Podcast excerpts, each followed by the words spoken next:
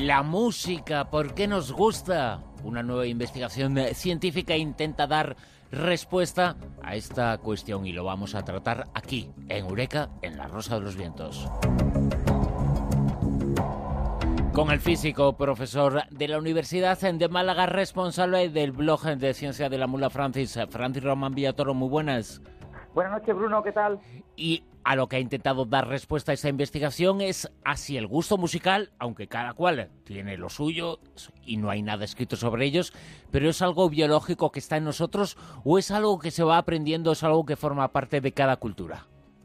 Los humanos llevan haciendo música desde hace unos 35.000 años la expresión musical cambia de una cultura a otra, pero la mayoría de los humanos en la actualidad tienen preferencias muy similares entre sí.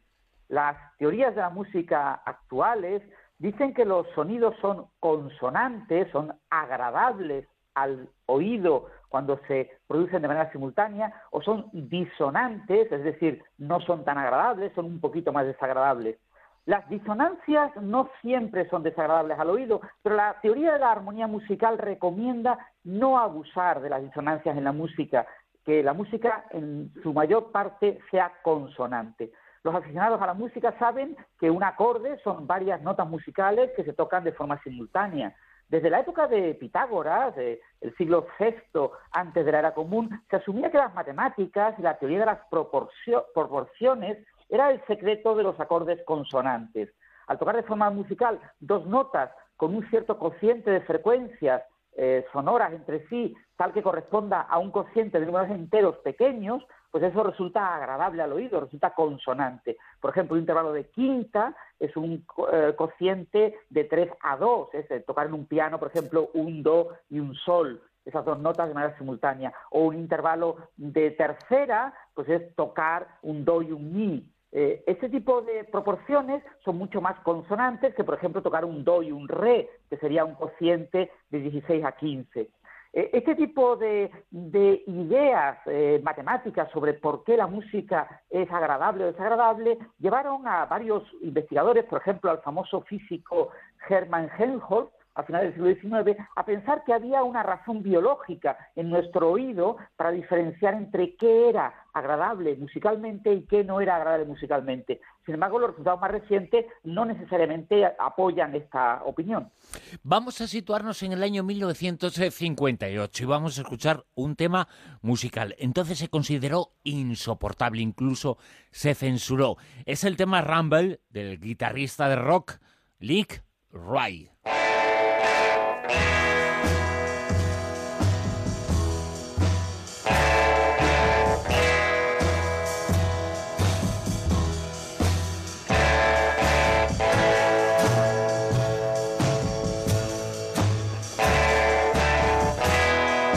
Se decía incluso que este tema incitaba la violencia.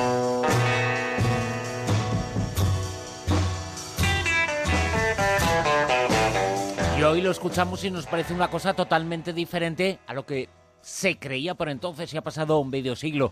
Los eh, gustos eh, cambian y lo que era antes o que se consideraba escandaloso no es eh, tanto. La diferencia entre lo consonante y lo disonante parece la clave un poquito de todo, ¿no?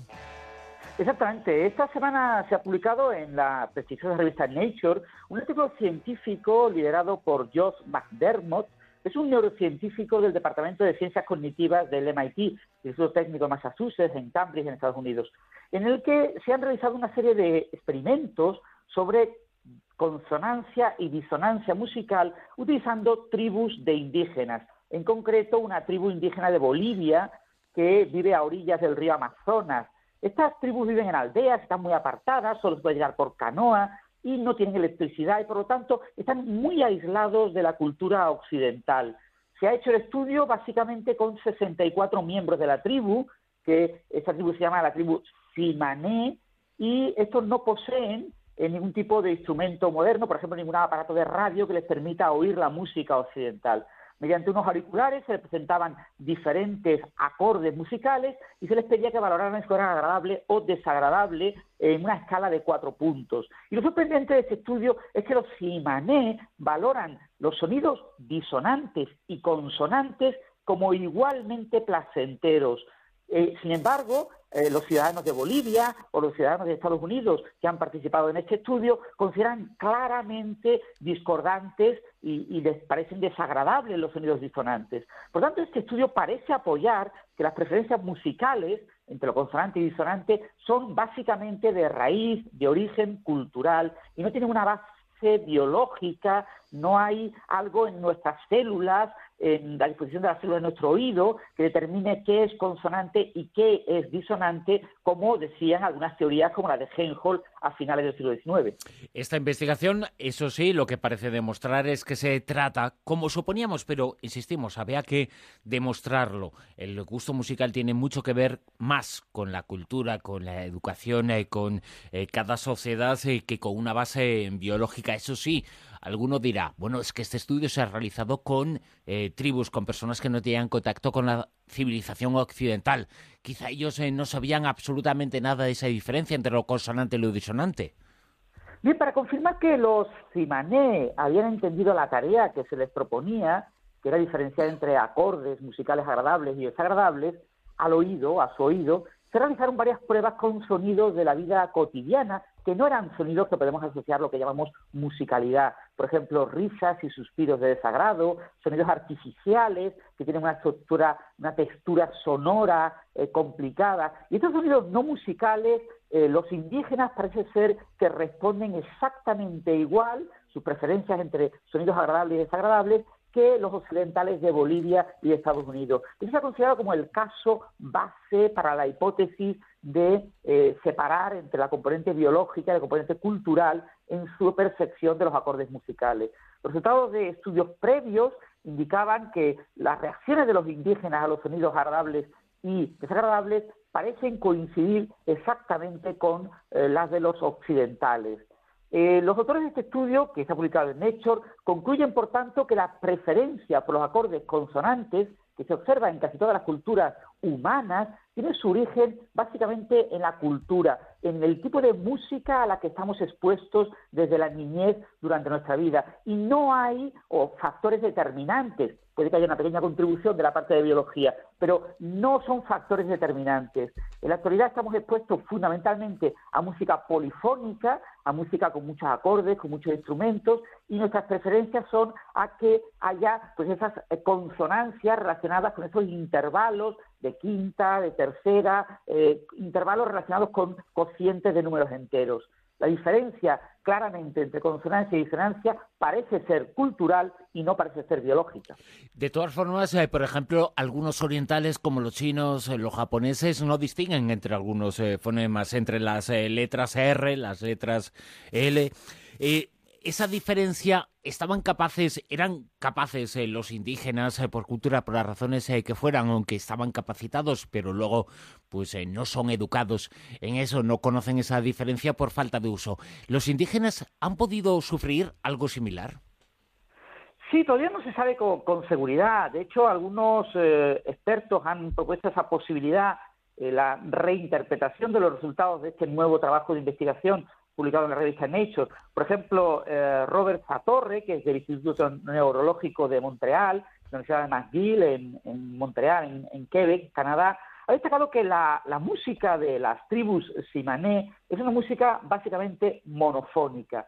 No les gusta cantar en grupo. Cuando alguien canta, los demás lo respetan y lo oyen, y prefieren esa voz solista. También cuando interpretan instrumentos musicales, prefieren que haya un único instrumento musical.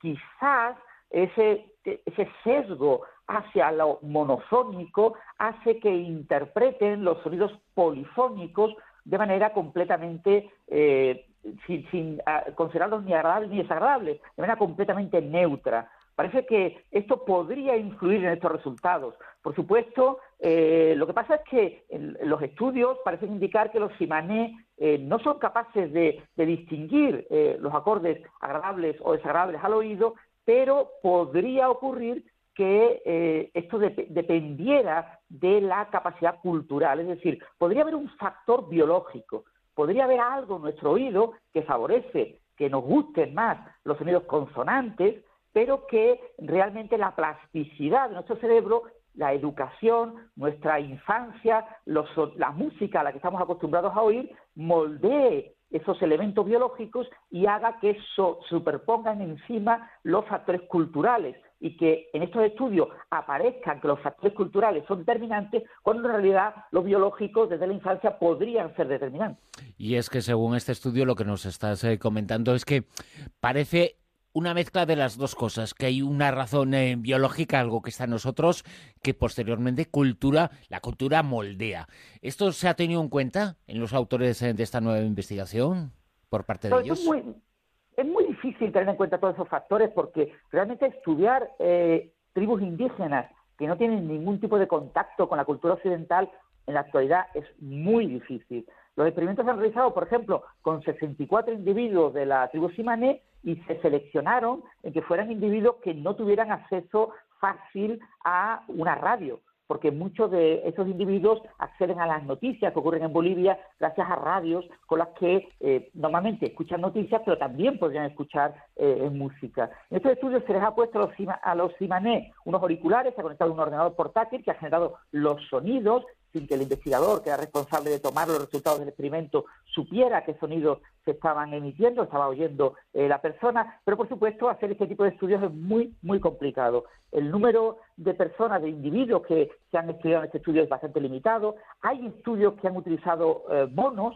por ejemplo, macacos, y lo que se ha observado que eh, en ellos se puede, por ejemplo, utilizar una máquina de resonancia magnética eh, nuclear, se puede utilizar imagen por resonancia magnética funcional para ver realmente las neuronas que se activan, qué partes del cerebro se activan cuando escuchan eh, música consonante y disonante. Y en macacos sí se ha observado que se activan regiones diferentes del cerebro. Luego, la componente biológica realmente no se puede descartar en este tipo de estudios. Aún así, lo que parece es que la componente cultural también juega un papel clave y que no debemos de descartarla. Ahora mismo estamos en una situación en la que se necesitan futuros estudios. La ciencia se construye a base del consenso de, eh, que ofrece múltiples resultados científicos durante muchos años. Tenemos un primer estudio con eh, tribus indígenas, habrá que hacer futuros estudios y todo ello podrá permitirá en un futuro esperemos que no muy lejano, distinguir claramente qué componente es cultural y qué componente es biológica en nuestros gustos musicales. ¿Por qué nos gustan ciertas cosas nos parecen consonantes, ciertas cosas nos parecen disonantes? Ahora todo parece apuntar que la componente cultural es importante, pero quizás no sea determinante. Y sabremos eh, por qué en el año 1958 un tema como este fue considerado insoportable, se censuró y no por las eh, cosas que decía el cantante, sino por cómo sonaba. Decían que incitaba a la violencia.